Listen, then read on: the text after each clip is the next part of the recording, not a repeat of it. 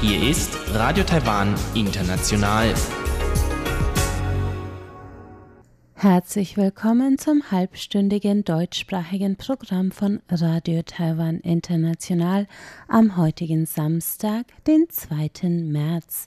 Am Mikrofon begrüßt Sie Karina Rother und folgendes haben wir heute für Sie im Programm. Zuerst hören Sie die Kultur-Highlights.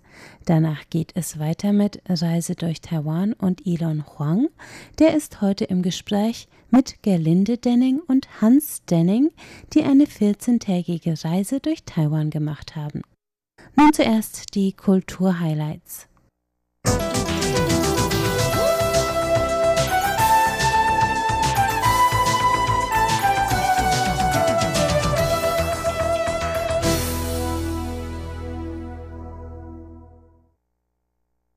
Herzlich willkommen zu den ausgewählten Meldungen aus Kunst und Kultur in dieser Woche.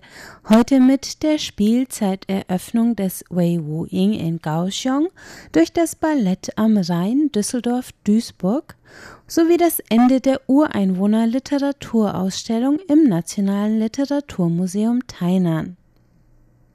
Am heutigen Samstagabend tritt das Ballett am Rhein der Oper Düsseldorf-Duisburg im Wei Wu Ying in Kaohsiung, dem größten Theater- und Konzerthaus Südtaiwans, auf.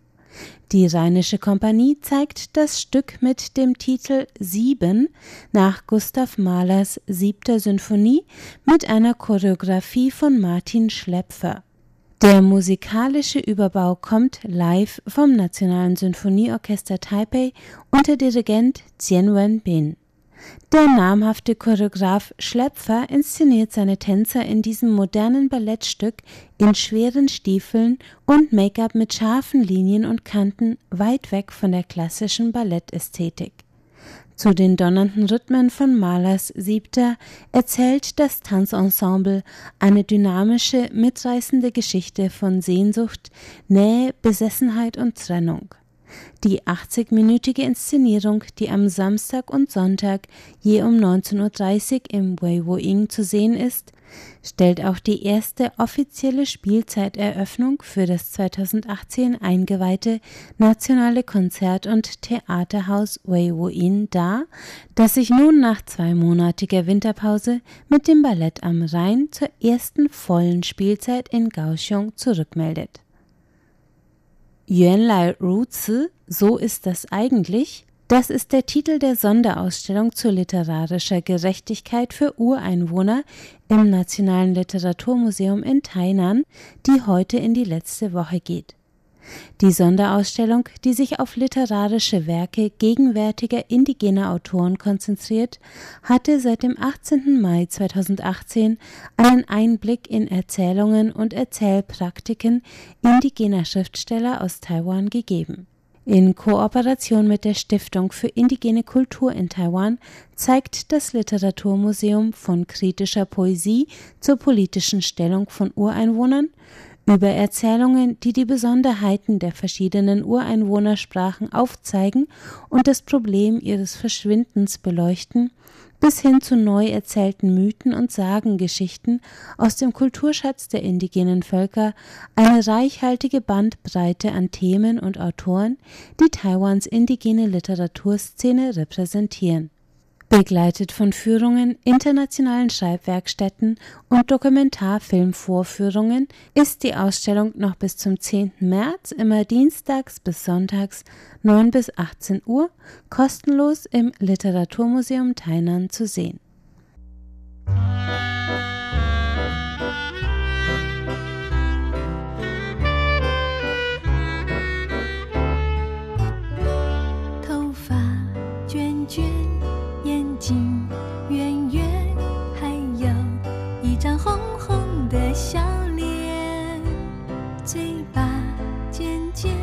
享受。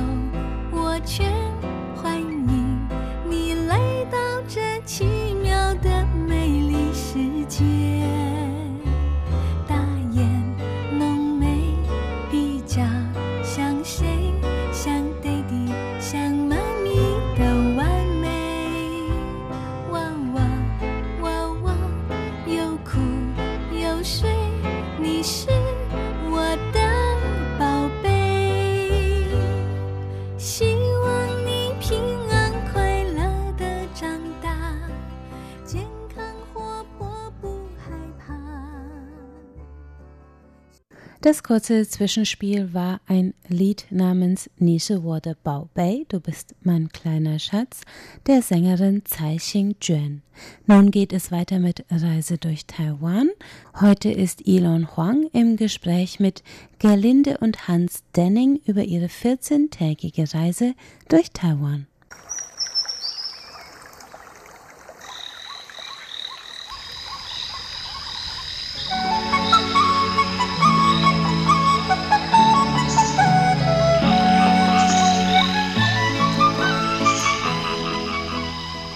Radio Taiwan International.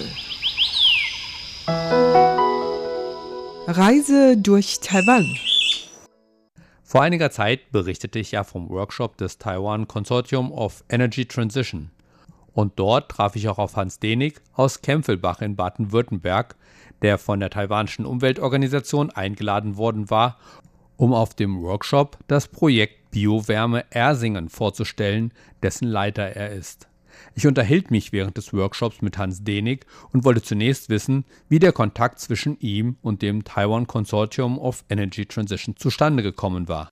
Sie ist dadurch zustande gekommen, äh, dass die Geschäftsführerin dieser Vereinigung äh, mich gebeten hat, dass sie unsere Biogasanlage, die dort steht, äh, dass sie diese besichtigen kann und dass sie eventuell Informationen von uns bekommt, wie wir das durchgeführt haben. Und dann war die Gruppe zuerst bei Ihnen in, in Deutschland. Es war eine kleine Gruppe, die bei uns war. Sie war kurz vor Weihnachten bei uns und anschließend gingen sie nach Belgien und äh, nach England, mhm. Manchester. Und jetzt halten Sie hier einen Vortrag. Darf ich fragen, worum dieser Vortrag geht? Ja, ich stelle diese Anlage, also eine Biogasanlage mit Stromerzeugung und Wärmeerzeugung stelle ich hier vor. Wir sind ja in Deutschland mit den erneuerbaren Energien sehr weit. Wir haben 2018 einen Anteil von 40 Prozent an der gesamten Stromerzeugung erreicht.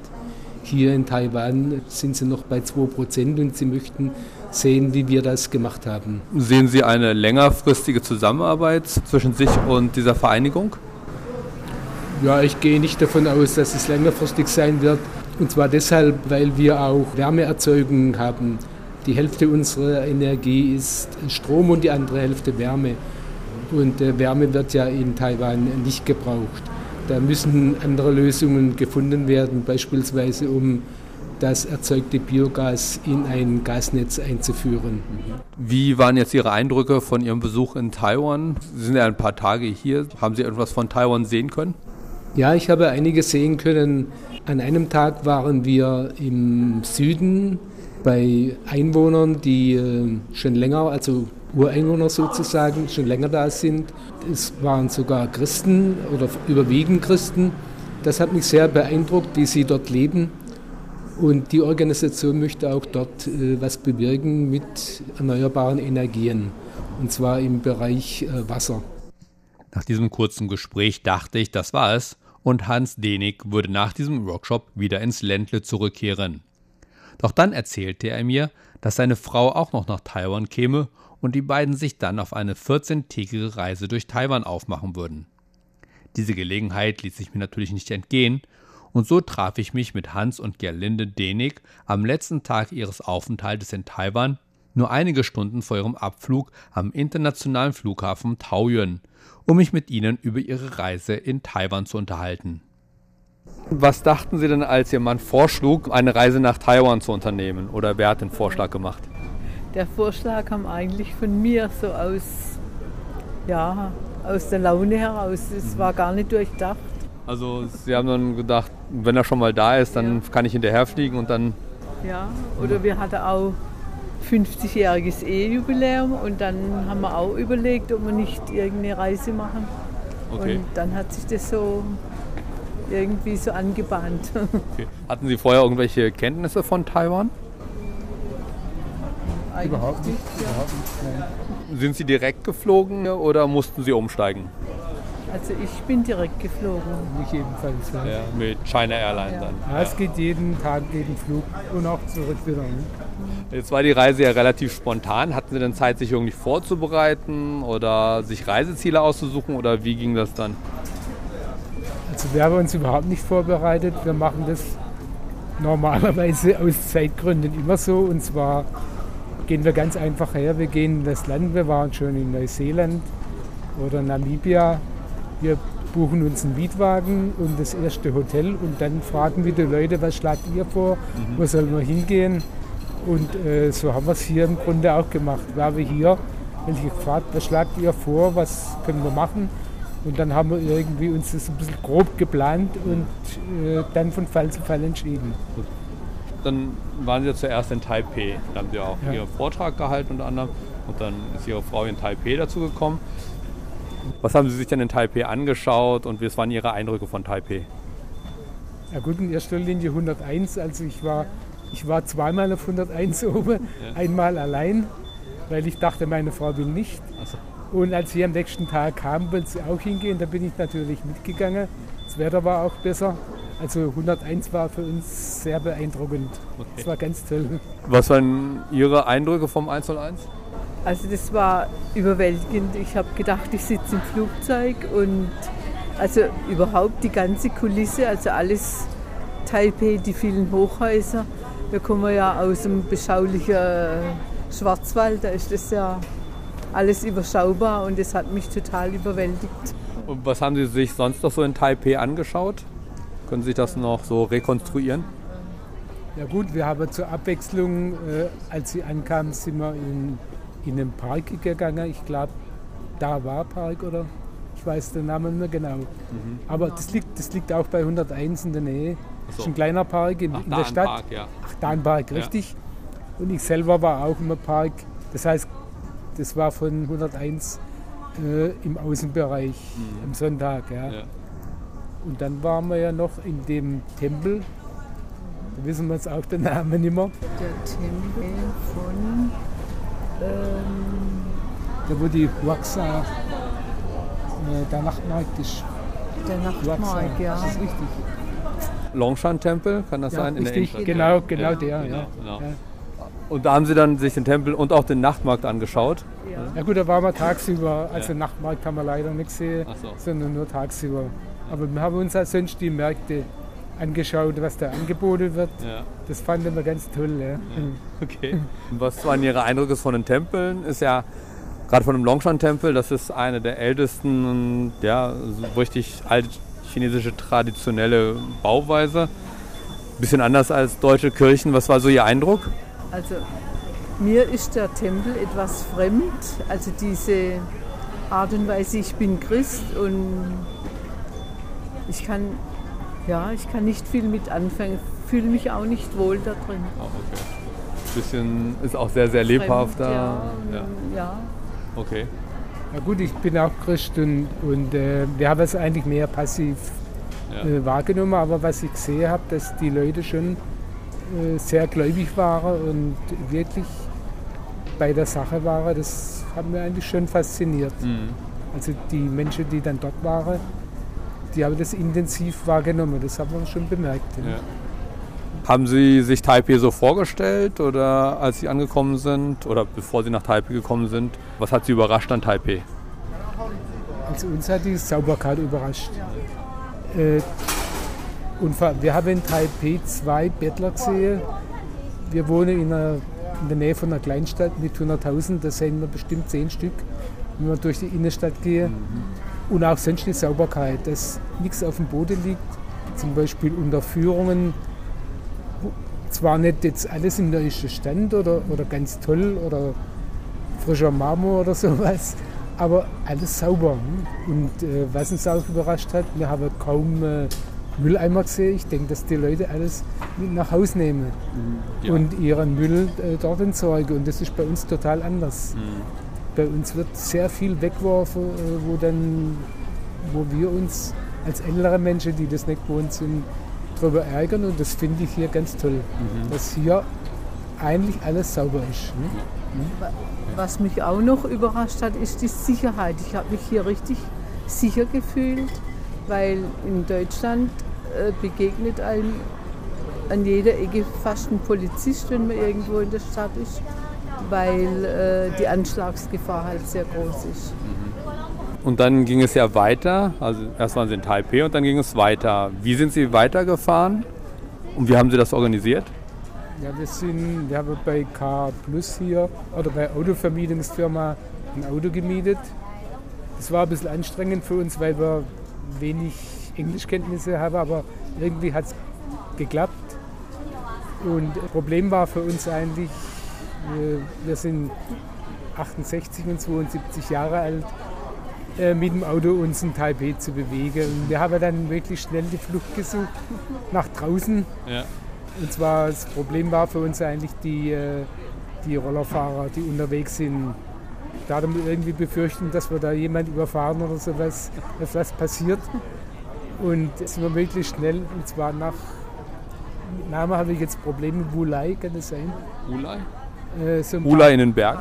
In den Bergen, Ja, wo, genau. und da war, Mhm. Wo es die heiße Quelle gibt. Genau, und ja. das haben wir natürlich auch zweimal genossen, einmal in Wulai. Ja. Äh, Da war in dem Hotel selber war unten so öffentliches Bad, getrennt nach Damen und Herren. Ja. Das kennen wir in Deutschland nicht so, aber hier war so, war, war auch gut. Mhm. Das war toll. Ja. Und dann sind wir eigentlich gleich weitergefahren über Pingling, kann das sein? Ja. Pingling, Ja, genau. ja. Dort haben wir das Teemuseum angeschaut Ja. und auch dort ein paar Teeplantagen gesehen. Und haben auch dort Tee gekauft, haben uns beraten lassen. Ja. Also haben Sie auch ein bisschen Tee mit nach Hause genommen jetzt. Ja, Ja, ja. ja. ja gut, was wir gelernt haben, ist, dass der Tee geschlürft wird. Wir haben ihn getrunken. Er hat uns mehrfach gesagt, den dürfte man nicht so runtertrinken wie den Kaffee, sondern müsste ihn schlürfen. Das ist tatsächlich so, schmeckt er eigentlich besser. Besser. Da kommt das Aroma mehr zum, zum, zum Tage. Ja. Und dann anschließend sind wir zu der nächsten Quelle gefahren. Das war aber dann eine Schwefelquelle. Das hat so wie nach faule Eier gerochen. Und da waren wir, haben wir vorher gebucht, nur ist die Buchung nicht angekommen. Und dann haben sie uns schon abgelehnt im Hotel. Und dann kam da ja, ein älterer Herr und hat gesagt, er guckt mal. Und dann hat er uns aufgenommen. Das war ganz toll. Achso, also außerhalb des Hotels. Oder? Nee, im Hotel. Achso. Er hat dann doch noch ein Zimmer gehabt. Ah, okay. Ja. Na gut, aber wir haben äh, das ist jetzt eine Station übersprungen. Wir waren noch in der Tarogo-Schlucht. Da Ah, waren wir okay, zwei ja. Tage. Also in der Nähe davon haben wir, sind wir übernachtet. Dann haben wir den ganzen Tag in der Tarogo-Schlucht verbracht und haben zwei Wege, sind wir, die, die uns vorgeschlagen wurde, die sind wir gegangen.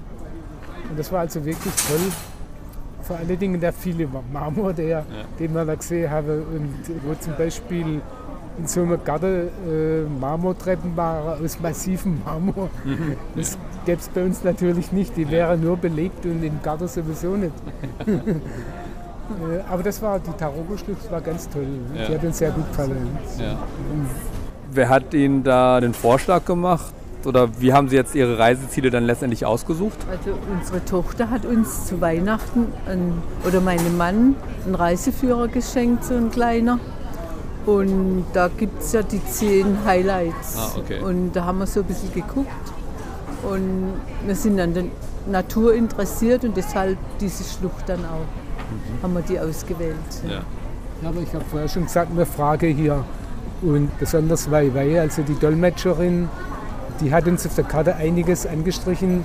Zum Beispiel die Tarogo-Schlucht, Ja. die man anschauen sollte. Und das, das waren gute Tipps, die sie uns gegeben hat. Ja. Ja, dann ging es weiter. Sie haben sich die Taroko-Shows angeguckt und dann waren Sie in Hualien, denke ich mal. In, oder wo, wo ging es dann weiterhin?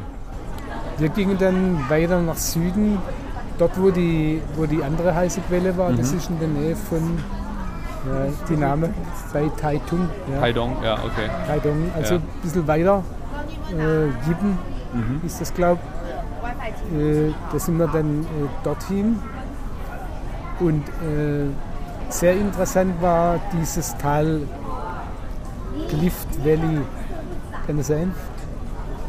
Clift Valley, ja. Nee, oder River Clift oder so okay. irgendwas. Ja. Und da hat uns eigentlich, war sehr interessant für uns die Landwirtschaft. Aha. Was alles angebaut wird, äh, also Reis, Tee, die ganzen Früchte, die wir gesehen haben, auch Früchte, die wir noch nie Mhm. gegessen haben. Zum Beispiel, äh, der deutsche Begriff Samoya, heißt die, der äh, Zimtapfel. der Zimtapfel. Ja. Okay, ja. Der hat mir sehr gut geschmeckt. Ja. Das ist Ich bin Süßspeisespezialist Okay. und ist irgendwie eine Frucht, die ähnlich wie ein Pudding, möchte ich bald sagen. Die haben Ja. also haben wir einiges gegessen davon. Die hat uns sehr gut geschmeckt und Ananas, Bananen. Natürlich, die Bananen sind viel besser als die wir in Deutschland kriegen, weil es die kleine, süße Ja, Bananen genau. sind. Ja. Ja. Also das war die Vielfalt, die wir da gesehen haben, das war ganz toll. Mhm. Natürlich haben wir auch so ein kleines Reismuseum gesehen oder von so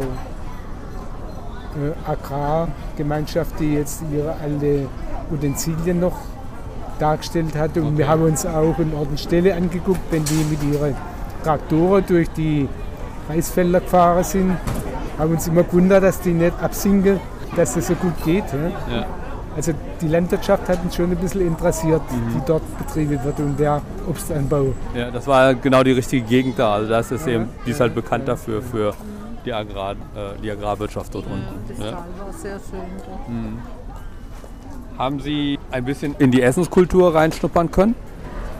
Also mich hat die, der Nachtmarkt gestern Abend noch in Kehling, Kehling ja, äh, überwältigt. Das könnte man sich bei uns nicht vorstellen, dass an einer Hauptstraße rechts und links eine Küche nach der anderen kommt und man kann alles Mögliche probieren und ja, also wir haben uns halt an die Meeresfrüchte gehalten Ja, okay.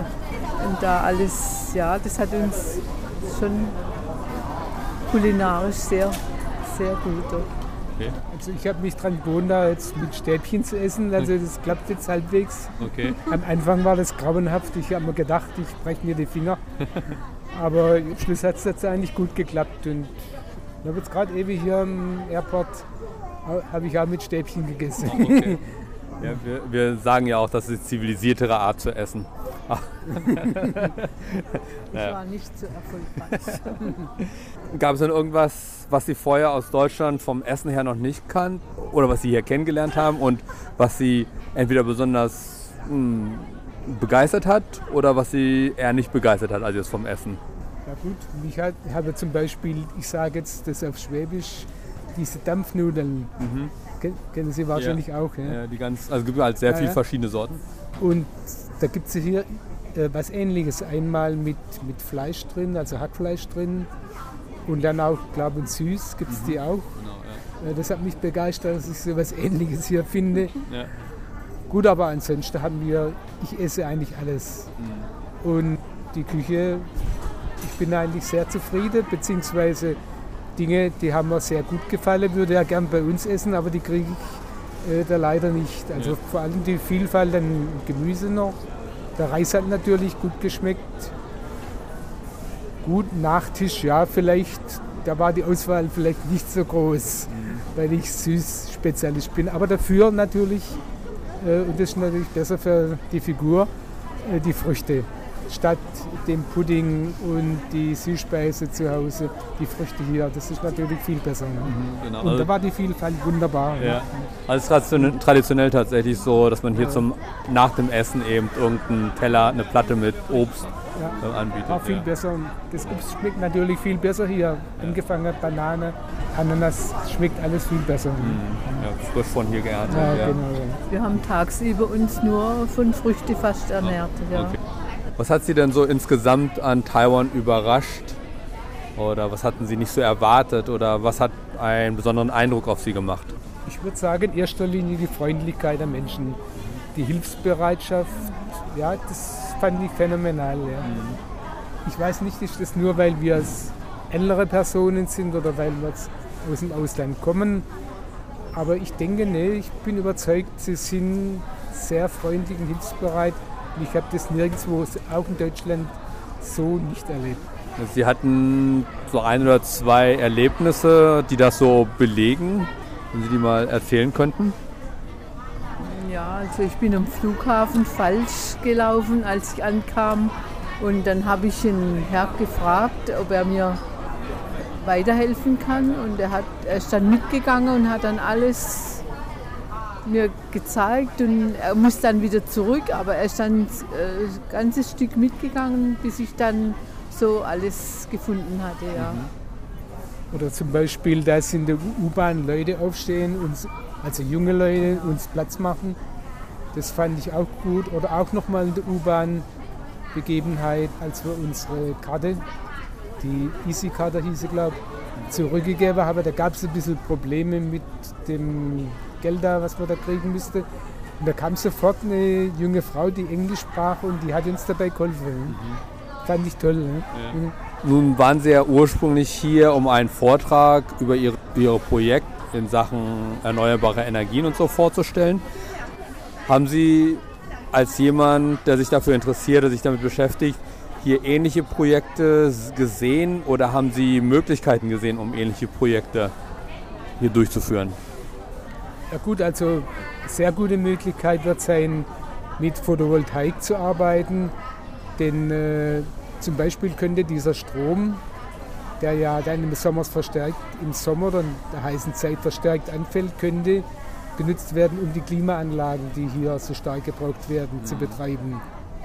Windkraft haben wir leider nur drei Anlagen gesehen. Das müssten, könnten bestimmt mehr sein. Mhm. Bezeichnenderweise standen die, das konnten wir von unserem Hotel in Kending sehen, bezeichnenderweise standen die direkt neben dem Atomkraftwerk. Gut, und Wasserkraft gibt es natürlich genauso Möglichkeiten. Also ich denke, Taiwan hat große Möglichkeiten, erneuerbare Energien zu erzeugen. Aber ein Problem besteht wahrscheinlich auch darin, oder es gibt zwei Probleme wohl. Und das, wir waren ja auch bei Thai Power. Mhm. Und da war sogar der Vizepräsident dabei. Und er hat eigentlich ganz klar gesagt, das, was wir hier in Deutschland machen, dass diese erneuerbare Energieerzeugung subventioniert wird durch den Strompreis, also durch einen höheren Strompreis, ließe sich in Taiwan nicht realisieren. Wir haben nochmal mit jemandem geredet, der meinte, ja, ein reiches Deut Land wie Deutschland könnte es eher machen, Taiwan wäre zu arm, um sowas zu, zu tun. Aber ich sehe auch noch ein weiteres Problem. Und zwar, je mehr Erzeuger von erneuerbaren Energien einspeisen in das vorhandene Stromnetz, desto fragiler wird dieses Netz. Mhm. Das heißt, es besteht das Risiko, dass dieses Netz zusammenbricht oder teilweise ausfällt. Und da ist es natürlich bei uns in Deutschland einfacher, weil wir auch eine Verbindung haben zu anderen europäischen Staaten. Und das ist ja in Taiwan nicht nötig. Also es wird auch ein Problem sein vom Stromnetz selber her. Könnte ich mir vorstellen. Okay. Dann bedanke ich mich ganz herzlich für Ihre Zeit noch kurz ja, vorm Abflug. Ja, ja, Dann wünsche ich Ihnen einen guten Rückflug und vielleicht sieht man sich ja in Taiwan mal wieder. Ja, vielleicht klappt es. Es hat uns gut gefallen, ja. Vielen Dank. Wir freuen uns jetzt auf den Schnee, dass man, mein Mann macht sehr gern Langlauf, ich auch. Und also Skilanglauf ja. im Schwarzwald. Ja, okay, da sind die Möglichkeiten im Schwarzwald hier ergeben als hier. Ja, genau. Soweit mein Gespräch mit Hans und Gerlinde Denig, deren Projekt Biowärme Ersingen in Baden-Württemberg sie tatsächlich nach Taiwan geführt haben. Vielen Dank fürs Zuhören. Am Mikrofon verabschiedet sich Ilong Huang. Damit sind wir am Ende des heutigen halbstündigen Programms von Radio Taiwan International.